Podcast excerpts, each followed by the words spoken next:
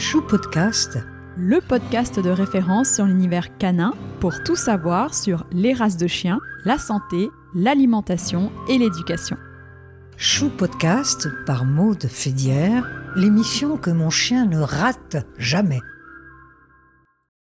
Dans cet épisode, nous partons à la découverte d'un chien polyvalent, originaire d'Allemagne, qui a conquis le cœur de nombreuses personnes grâce à son caractère doux, son tempérament équilibré et sa beauté indéniable. Le rasier est un compagnon exceptionnel pour les familles et c'est Alexandra, qui les élève dans le parc naturel des Causes du Quercy, qui va nous faire découvrir l'histoire fascinante de cette race. Sa philosophie d'élevage m'a vraiment séduite car le bien-être de ses chiennes est sa priorité absolue.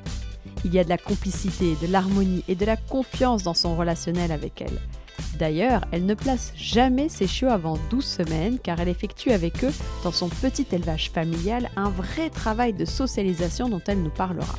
Alors peut-être êtes-vous déjà un amoureux de l'Eurasier, mais si vous voulez découvrir et tout savoir sur cette merveilleuse race, surtout restez à l'écoute.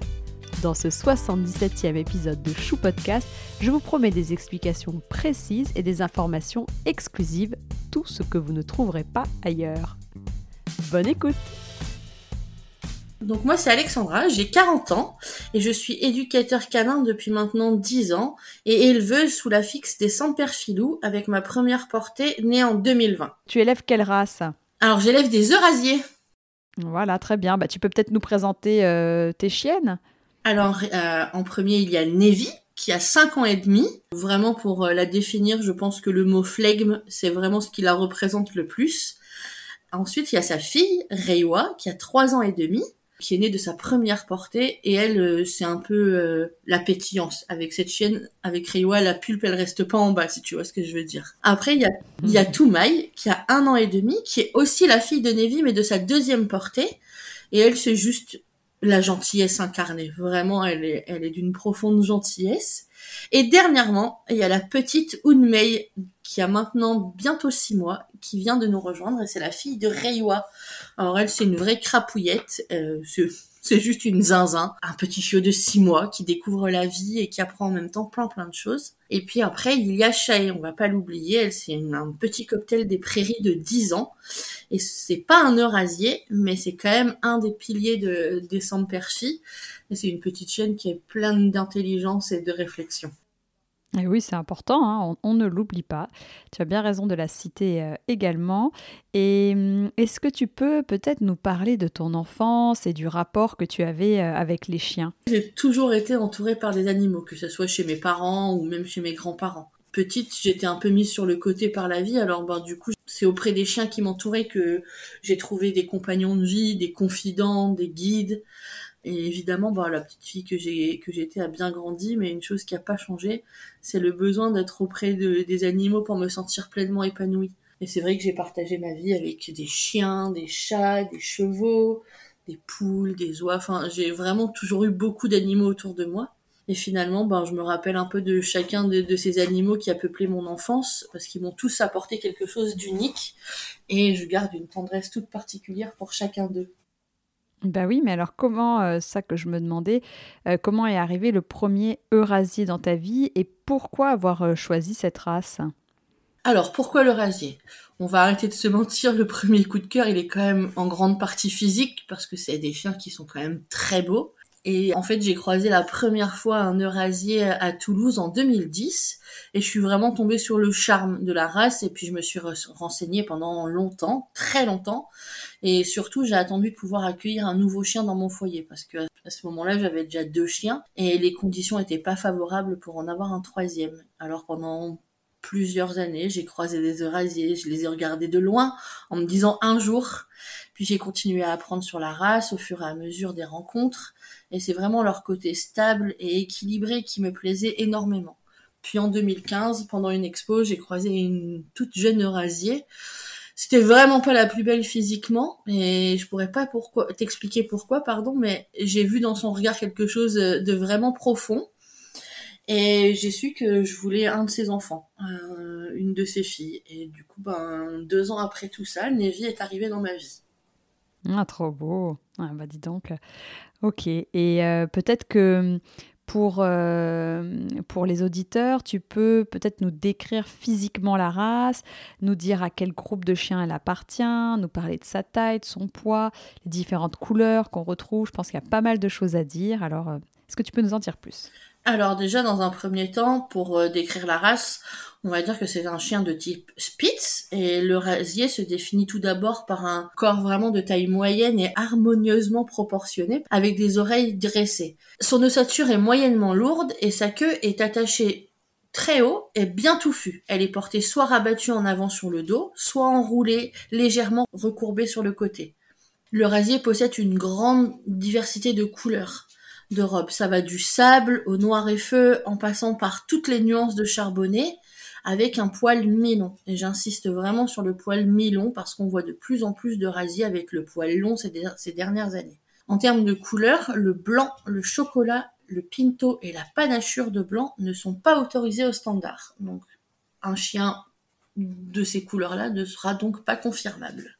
Alors pour une hauteur au garrot pour les mâles c'est entre 52 et 60 cm et les femelles entre 48 et 56 cm. Euh, et en termes de poids, les mâles c'est 22-30 kg et les femelles 18-26.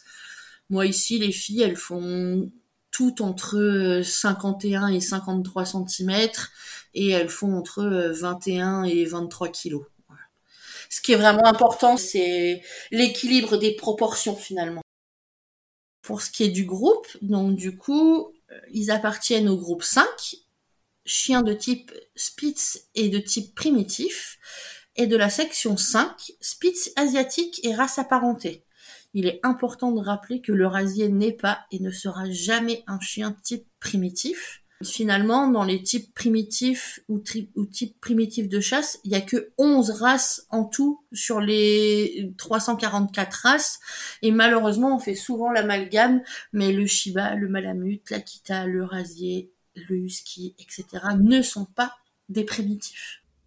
Un exemple de primitif, euh, le Rhodesian Ridgeback, c'est ça? Exactement, ouais. Il y a très très peu de chiens primitifs et, et finalement, c'est des races de chiens qui sont peu représentés encore en France. Le Basenji aussi est primitif, les chiens nus du Mexique, par exemple. Oui. Et je voulais du coup rebondir aussi pour parler d'une organisation qui me semble importante concernant le rasier. C'est l'IFES, donc c'est la Fédération internationale de l'élevage de rasier. Et l'IFES est la seule organisation mondiale autour de l'eurasier, regroupant de nombreux clubs de l'eurasier. Et ils défendent un élevage responsable et la préservation de la santé ainsi que le développement continu de nos eurasiers. Le rasier doit être élevé selon des règles strictes de l'IFES en matière de bien-être du chien et dans la gestion de l'élevage. Oui, l'IFES, sur le site, ça répertorie les éleveurs qui sont dans cette démarche et qui ont été approuvés par l'IFES, j'imagine. Alors c'est plus au niveau national que ça se passe parce que par exemple nous en France on malheureusement on, ne fait pas partie de l'IFES parce que euh, les conditions de vie et les conditions d'élevage de certains éleveurs français ne correspondent pas à la charte de l'IFES. Euh, par exemple il faut c'est trois portées maximum par an. Le lieu de vie des chiens, que ce soit le jour, la nuit, enfin peu importe, les reproducteurs et les chiots doivent vraiment vivre au sein de la famille, dans la maison.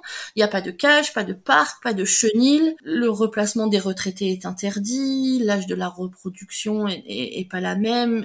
Ici en France, c'est 15 mois. Eux, l'IFES, du coup, c'est 24 mois. Et du coup, toutes ces conditions font que finalement l'élevage professionnel ne correspond pas à la charte de l'IFES.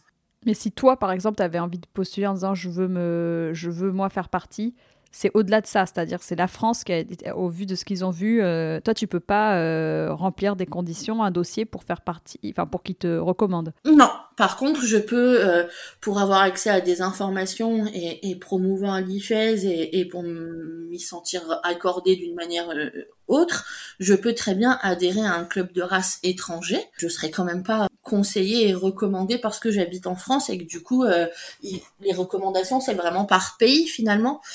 Et nous en France on peut avoir qu'un seul club de race. Il y a des pays où il y a plusieurs clubs de race et par exemple en Allemagne il y a plusieurs clubs de race de l'Eurasier et tous ne font pas partie de l'IFES Ok. L'IFES, tu avais dit c'était allemand, hein, ça? Oui, c'est ça. La allemand. base, c'est origine allemand.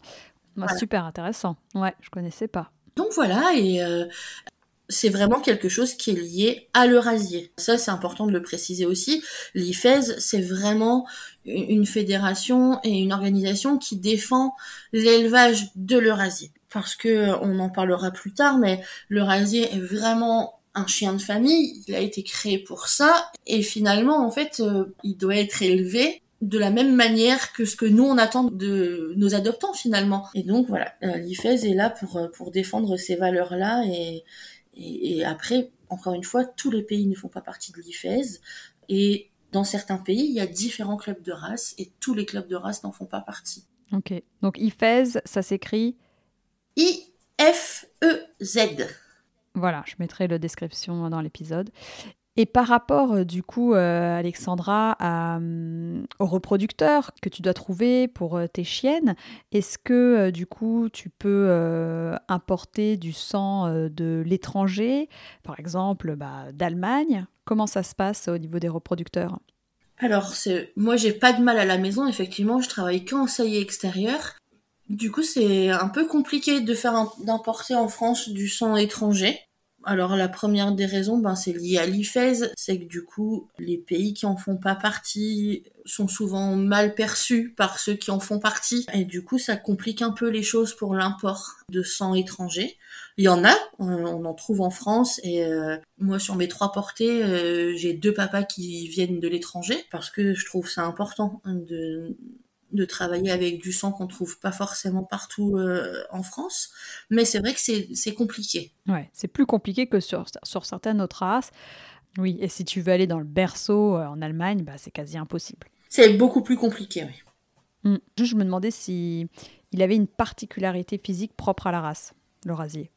Alors, physique, non, parce que finalement, un eurasier peut tendre un peu plus vers l'une des trois races d'origine en termes de physique comme en termes de tempérament, et ça n'a rien d'anormal puisque c'est une, race qui est plutôt récente, et il y a des variations même dans les trois races, donc a fortiori dans une race récente issue d'un mélange, il peut y avoir des morphotypes vraiment différents.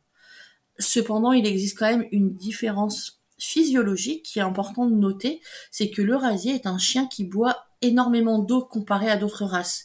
Et je trouve que c'est important de le faire savoir parce qu'on peut être étonné, voire inquiet quand on voit la quantité d'eau qu'ils peuvent boire quand on est habitué à avoir d'autres chiens à la maison. D'accord. Bon, bah, comme ça, on sait qu'on lui laisse l'eau à portée de main. Euh, c'est important, de toute façon, comme pour tous les chiens, mais surtout ne pas lui enlever en se disant il boit trop, il boit trop, et c'est pas normal. Ok, très clair. Qu'est-ce que tu peux nous dire sur ses origines? C'est quelque chose qu'on adore hein, sur Chou Podcast, les origines de chaque race. Donc euh, là, je pense qu'il y a aussi pas mal de choses à dire. Alors, en 1960, un Allemand qui s'appelait Julius Wipfel, passionné par les chiens, a pris la décision de créer une race d'apparence naturelle, stable, robuste, sociale, aux couleurs attrayantes et variées, dans le but qu'il puisse devenir un chien de famille. Pour ça, il va s'inspirer des peuplades de Russie, comme la tribu des Nénets, qui domestiquèrent des chiens appelés les laïkas de Nénets, et également d'un chien abandonné par un soldat canadien à la fin de la Seconde Guerre mondiale que Julius avait recueilli et qu'il avait appelé le Canadien. C'est ainsi qu'il décida de croiser sa chienne, Bella, une chienne Spitzlou, avec un chocho. Et au début de l'élevage, Julius nomma cette race les Wolf Show. Ainsi, pour ses premiers croisements, Julius Wipfel a utilisé trois chochos mâles et quatre femelles Spitzlou, et 20 élevages furent sélectionnés pour répondre à ces orientations. Et l'élevage s'est poursuivi après un peu plus scientifiquement avec le concours de l'université de Göttingen pour des questions génétiques et celui de Max Planck pour les études du comportement. Et après l'élevage d'environ 200 wolf show, pardon, Julius Wipfeld, avec les conseils de Konrad Lorenz, considéra que la race avait besoin de sang nouveau pour réduire certains défauts et se rapprocher des objectifs qu'il s'était fixés. Et tous deux furent d'avis d'utiliser un samoyed. Et c'est ainsi qu'en 1972, cinq chiennes Wolf Show ont été accouplées avec Cito Von Paul, un samoyed. Et je trouve ça chouette parce qu'au final, tous les eurasiers d'aujourd'hui descendent de ce chien-là. Et oui, grâce à toi, maintenant, on connaît le nom de ce chien-là. Voilà. Et donc, c'est à ce moment-là que Julius Whipfeld donna le nom d'Eurasie à cette race et que le standard fut reconnu par la FCI en 1973. Donc, cette année, l'Eurasie a 60 ans. Waouh Et donc, Eurasier, qui veut dire?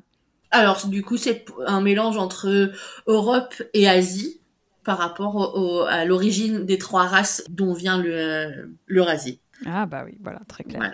Et alors par rapport euh, à ses origines, on voit qu'il y a du chocho, on voit qu'il y a du samoyède. Je me demandais si, parce qu'on a mélange de deux races qui sont quand même différentes en termes de vocalise. On a le chocho qui n'aboie jamais, euh, puisque j'ai le meilleur ami d'Aïkou euh, que je connais bien et j'ai l'impression qu'ils sont quand même un peu tous comme ça, qui font des petits, des petits, hum, hum, mais genre ils aboient pas et ils sont gardiens. Et tu as le côté samoyède qui est beaucoup plus bavard.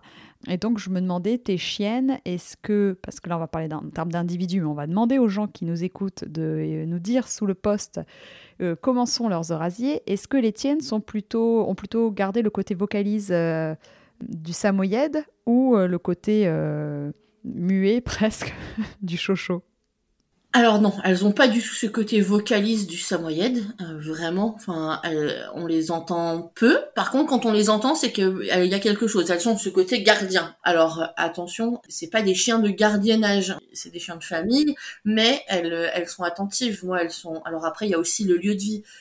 Tu, es venu à la maison, tu sais que j'habite un peu loin de tout. Et du coup, elles sont beaucoup en protection. Euh, donc dès qu'elles entendent un bruit qu'elles n'ont pas l'habitude d'entendre, elles, elles, réagissent, elles défendent. Quand tu arrivais, elles ont aboyé. Puis au final, une fois que tu avais passé le portail, elles t'ont sauté dessus, elles t'ont fait la fête. Mais voilà, elles préviennent. Et c'est important aussi. Enfin, moi, je, je, me sens aussi rassurée par le fait qu'elles soient là et qu'elles me et qu'elles préviennent quand il y a des bruits suspects. Mais de manière générale, c'est pas des, c'est pas une race de chiens. En tout cas, les miennes, elles vocalisent pas, pas énormément. Ok, bon, bah, on va demander aussi à la communauté. Je suis curieuse de savoir. Alors, on parlait vocalise, enfin, on parlait de ce que le, le, le, rasier a gardé du chocho ou du samoyède. Donc, on va aller vers son caractère, son tempérament. On rappelle bien évidemment que chaque individu a son propre caractère, son propre tempérament, mais il en sort des grandes généralités dont j'aimerais parler euh, avec toi. Est-ce que tu peux nous en dire un peu plus euh, sur euh, son caractère? Bien sûr, moi je vais te parler ici de ce que devrait être un eurasier, car évidemment ça dépend d'une multitude de facteurs tels que les caractères des parents, le programme d'éveil, de l'élevage, l'accompagnement que mettra aussi en place la future famille.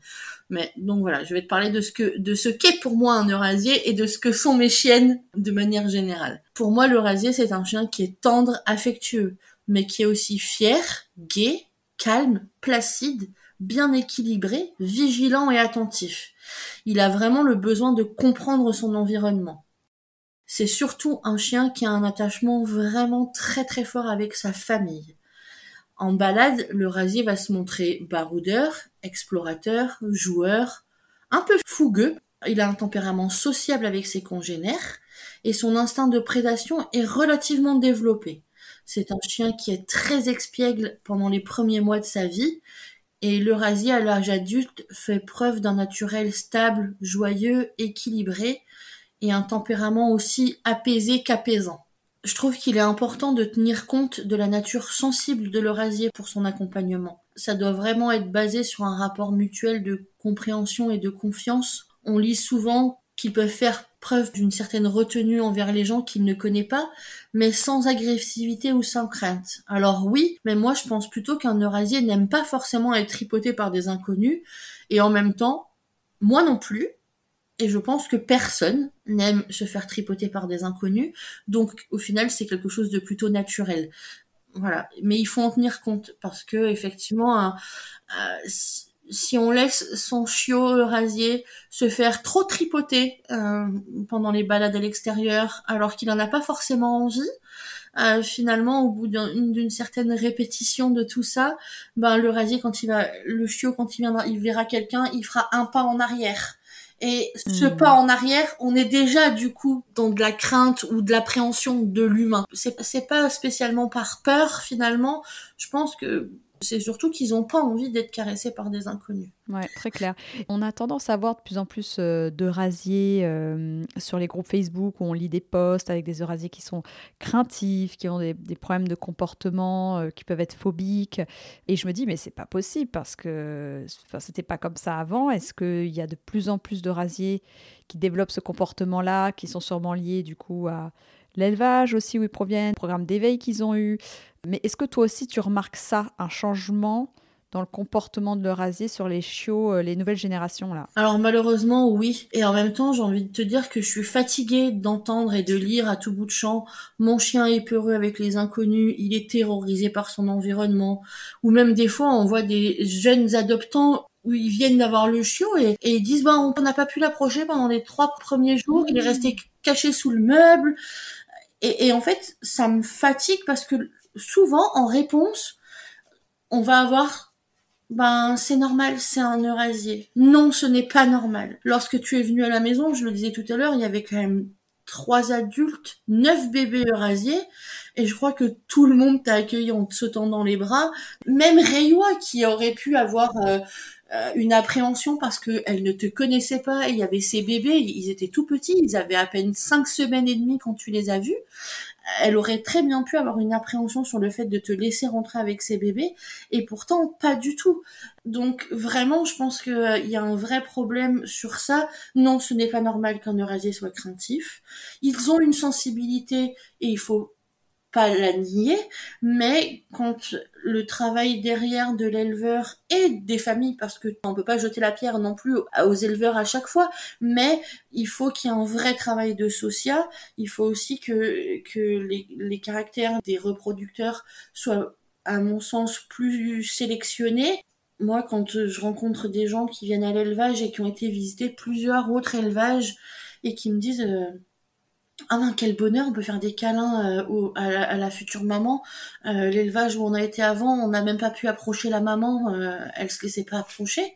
À mon sens, voilà, quand un, quand un chien est pas stable en termes de comportement, il devrait pas être mis à la reproduction parce que bah, les chiots, les premières semaines de leur vie, vont agir par mimétisme aussi sur leur maman. Et alors oui, il y a une part génétique qui est transmise, mais il y a aussi une part comportementale de la maman et d'imitation. Et on voit bien que finalement, des chiots dont la maman est craintive, bah, ils vont reproduire ce comportement-là. Bien sûr, non, mais c'est logique. Et donc par rapport à son euh, tempérament, je me posais aussi des questions sur les dépenses physiques dont il avait besoin. Est-ce que c'est un chien particulièrement sportif qui a besoin de longues promenades pour se défouler? Alors même si on sait qu'il y a la dépense physique, la dépense mentale, mais est-ce que c'est vraiment un chien qui a besoin de, grandes dépenses euh, physiques?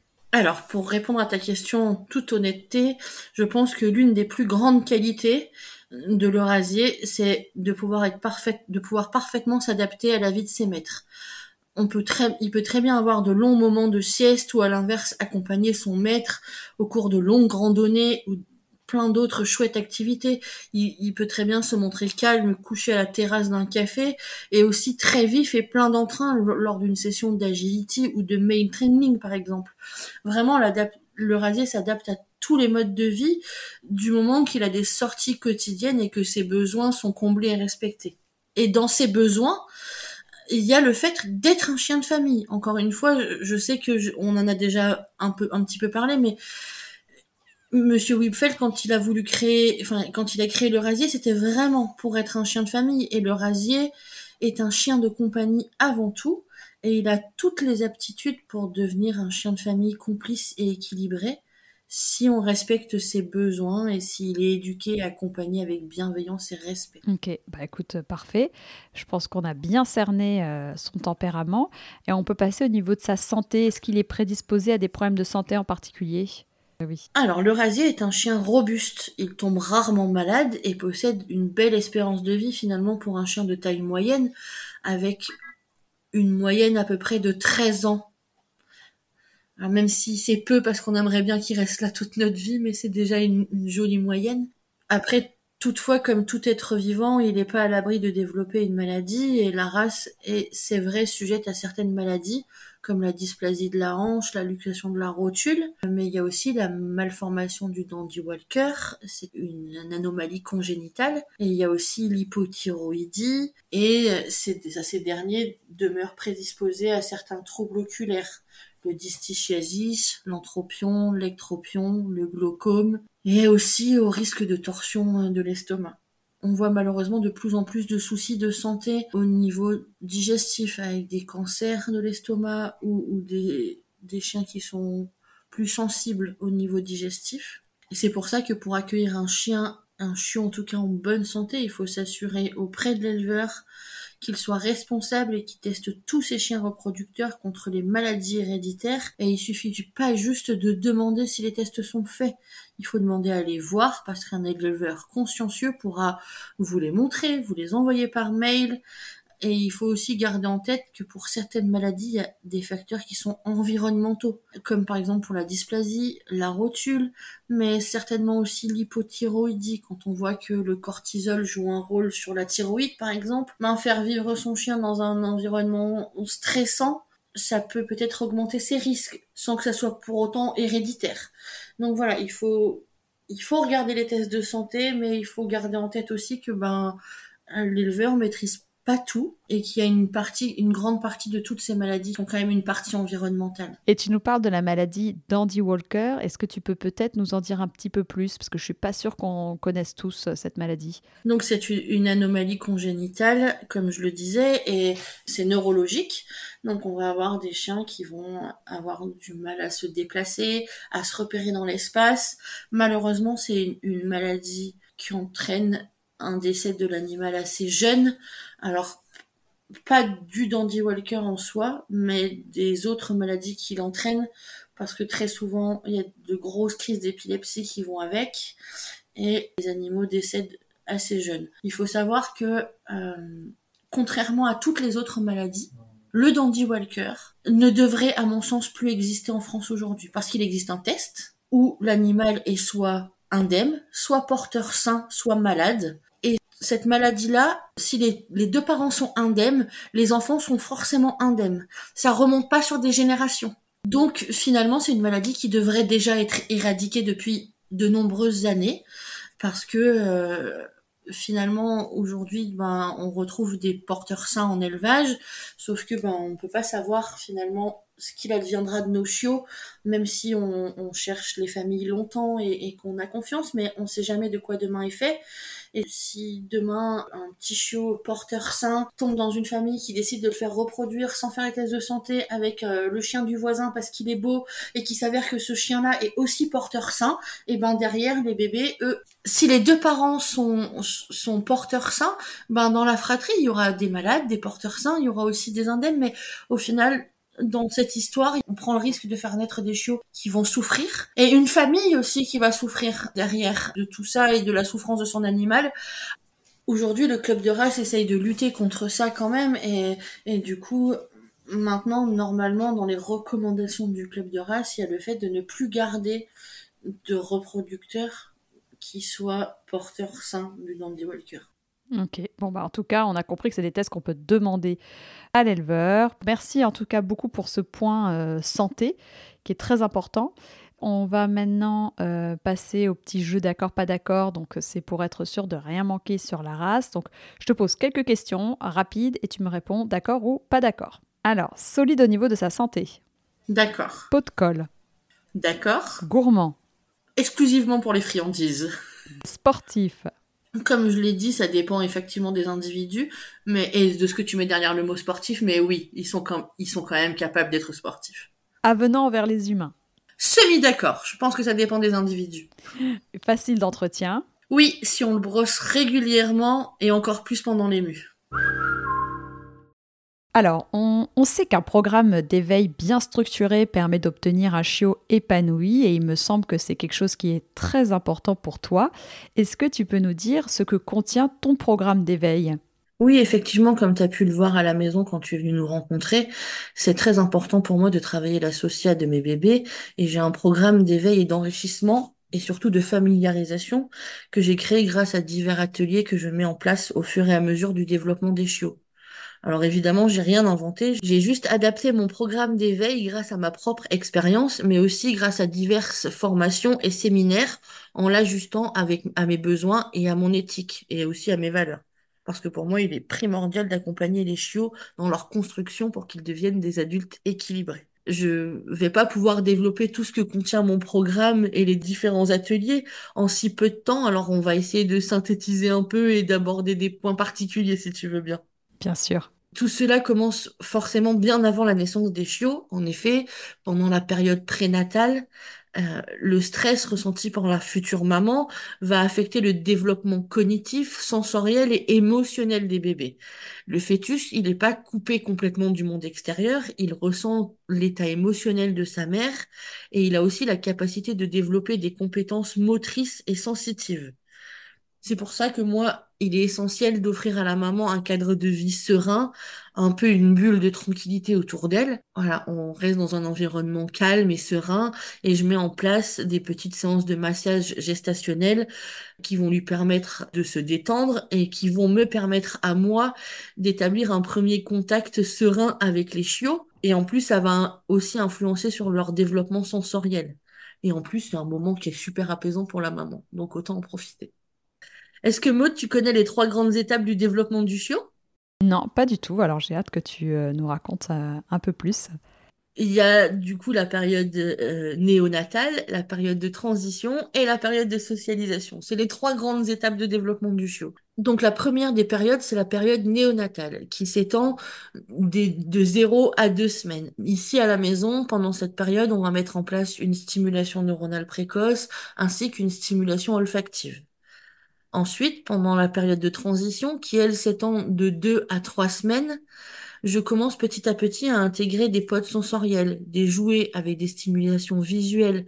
Mais surtout, je laisse aussi le temps au bébé d'appréhender doucement ce nouveau monde qui s'ouvre à eux, parce qu'ils commencent juste à voir, à entendre, et c'est bien de leur laisser le temps d'intégrer tout ça. Et ensuite arrive la période de socialisation, qui elle s'étend de 3 semaines à 14 semaines, à peu près. Et pendant cette période, petit à petit, je vais mettre en place différents agrès, que ce soit dans la maison, dans le jardin.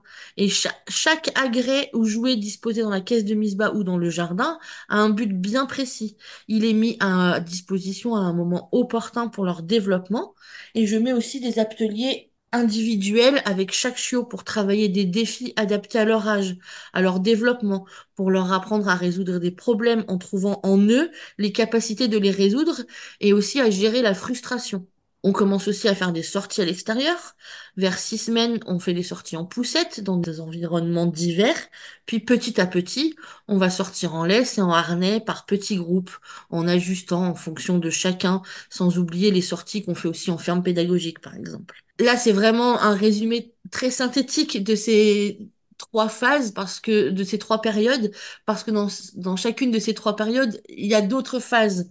Et pour moi il est important de, de connaître les différentes phases qui composent toutes ces étapes de développement pour permettre d'accompagner au mieux les chiots notamment connaître et reconnaître par exemple les pics de peur les phases d'aversion qui font partie intégrante du développement du chiot pendant la période de socialisation.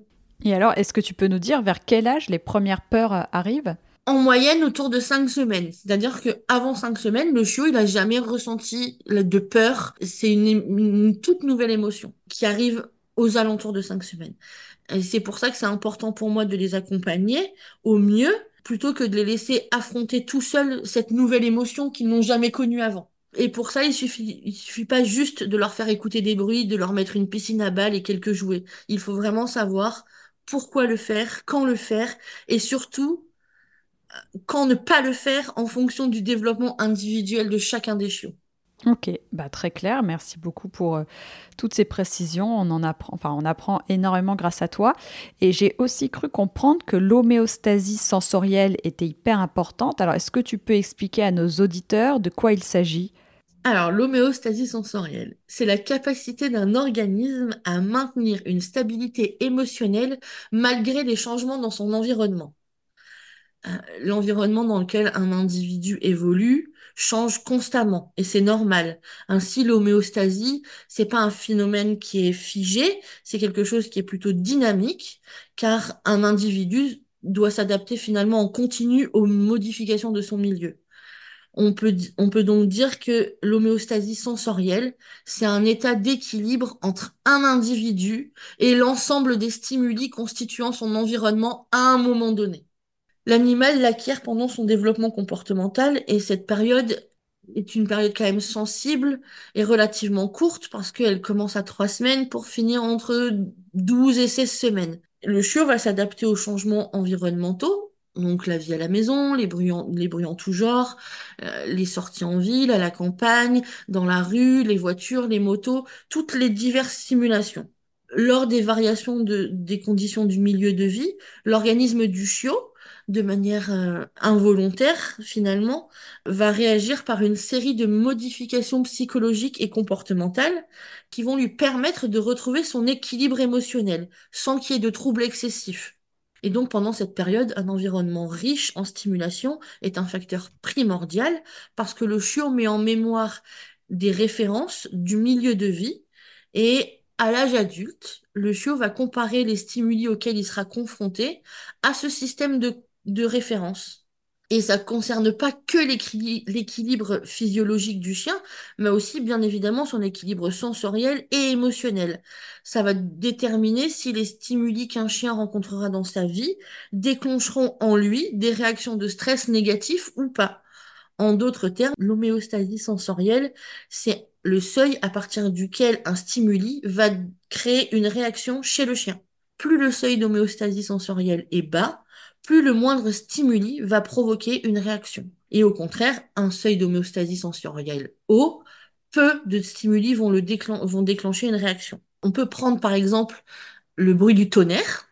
Un chien ayant un seuil d'homéostasie sensorielle assez bas, par exemple 2 sur 10, et eh bien dans ce cas, le moindre bruit va déclencher en lui une réaction, car son, intensité sera supérieure à ce que le chien peut supporter. Elle dépassera son seuil de tolérance. Il aura donc une réaction de peur, parfois disproportionnée, et aura du mal à revenir dans un état émotionnel calme et serein. Alors qu'un chien qui a un seuil d'homéostasie sensorielle élevé, par exemple 8 sur 10, peu de bruit sourdant risque de déclencher en lui une réaction parce qu'il va être habitué. Alors ça ne veut pas dire qu'il sera pas surpris par le bruit, il va il va avoir un sursaut, mais émotionnellement, il va pouvoir retrouver un, un état serein beaucoup plus rapidement. Et donc, pour tout cela, il est nécessaire de faire vivre nos chiots dans un environnement de plus en plus riche au cours de son développement et un, un environnement qui sera riche qui va stimuler la vue, l'audition, l'activité motrice pour que ce seuil d'homéostasie soit le plus haut possible. L'équilibre de la mère euh, a une importance capitale puisque c'est aussi elle qui va enseigner la maîtrise de ses émotions à ses chiots et pour qu'une régulation de cette homéostasie sensorielle soit efficace, il faut que l'environnement dans lequel se développent les chiots soit suffisamment stimulant. Cela signifie que les chiots ont suffisamment d'espace pour explorer, qu'ils peuvent entendre des bruits variés pour qu'ils s'y habituent, qu'ils puissent jouer avec des objets de formes, de couleurs et de textures variées, qu'ils soient manipulés régulièrement et en douceur par des humains. Il faut aussi développer leur motricité, et tout cela en présence de la mère. Il faut surtout que ces stimulations soient faites de manière réfléchie et construites de la part de l'éleveur. Je familiarise mes chiots à énormément de choses, mais en aucun cas je leur apprends à n'avoir peur de rien, parce que je ne peux évidemment pas leur montrer tout le tout du vaste monde dans lequel ils vont évoluer au cours de leur vie.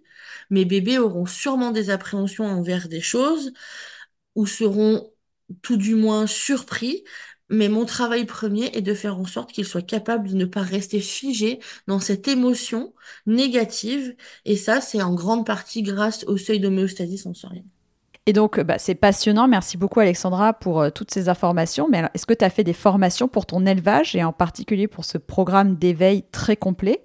Alors oui, j'ai fait plusieurs formations, programmes et séminaires en ligne, oui, oui, car je suis allée chercher mes ressources aux États-Unis et au Canada, car ils sont bien plus en avance que ce que j'ai pu trouver en Europe. Donc, j'ai suivi le programme Biosensor, qui, lui, m'a permis de mettre en place euh, le programme de stimulation neuronale précoce, le programme Avidog pour tout ce qui est olfactif, le programme Early Science Introduction pour tout ce qui est capacité cognitive, le programme Pupiculture, qui est un accompagnement du chiot pendant les 12 premières semaines de, de sa vie. Et là, je suis en train de suivre le programme Badass Breeder pour aider les chiots à se développer et qu'ils deviennent des chiens accompagnants pour la thérapie, par exemple, parce que c'est quelque chose qui m'intéresse de plus en plus. Eh ben super, eh ben bravo à toi pour toutes ces formations pour toute ton envie euh, de toujours euh, apprendre encore et encore. Euh, pour finir, est-ce que tu as un coup de cœur à partager qui peut être une adresse, un livre ou une personne que tu souhaites mettre à l'honneur? Oui, effectivement, il y en a plusieurs dont j'aimerais te parler. En premier, il y a Manon de Winaiwi qui fait toutes les coms animales de mes filles et les soins énergétiques. Il y a Léane de Laguse Minérale qui les accompagne en lithothérapie. Et enfin Alice de Po on Earth qui fait les accompagnements grâce au Reiki. J'aimerais aussi te parler de Fanny de Hareg qui m'a beaucoup apporté pendant ses formations et webinaires que j'ai suivis. Elle est ostéopathe et vraiment je lui confierai mes chiens les yeux fermés. Et pour finir, j'aimerais te parler de Valentine et Violette de Pattes Parfaites qui font un travail de dingue pour sensibiliser le grand public à l'importance de la coupe des griffes de nos chiens et de manière plus générale à prendre soin des pattes de nos poilus. Et oui, et ça c'est super important. Je les félicite moi aussi pour tout leur travail. Euh, elles sont euh, topissimes. Et euh, dans, les personnes que tu as citées, je connais bien évidemment aussi Fanny, parce que je l'ai interviewée dans l'épisode sur le chien senior. Eh bien écoute, super. je pense qu'on a un épisode très complet et très riche grâce à toi, Alexandra. Je suis vraiment super heureuse qu'on ait pu trouver ce temps. Et les auditeurs savent comment c'était compliqué euh, de, finaliser cet enregistrement et ce montage parce qu'on a déjà enregistré avec Alexandra et, et, malheureusement tout mon montage est tombé à l'eau et donc on a dû enregistrer une seconde fois. Donc euh, merci pour, euh, pour ton temps Alexandra. Merci à toi surtout Maud parce que ça a été un vrai honneur euh, que tu me contactes et je m'y attendais vraiment pas donc vraiment merci à toi pour ta confiance et merci d'être venu nous rencontrer à la maison d'avoir pris ce temps pour venir rencontrer les filles rencontrer les bébés vraiment ça a été un honneur. Si cet épisode vous a plu n'hésitez pas à me le dire sur les réseaux sociaux et à le partager autour de vous. Vous pouvez aussi laisser 5 étoiles et un commentaire sur Apple Podcast ou iTunes. Avoir des notes permet de donner plus de visibilité au podcast. N'hésitez pas non plus à me taguer dans une de vos stories sur Instagram, ça fait toujours plaisir et c'est une bonne façon de diffuser le message. Très bonne semaine, prenez soin de vous et de vos toutous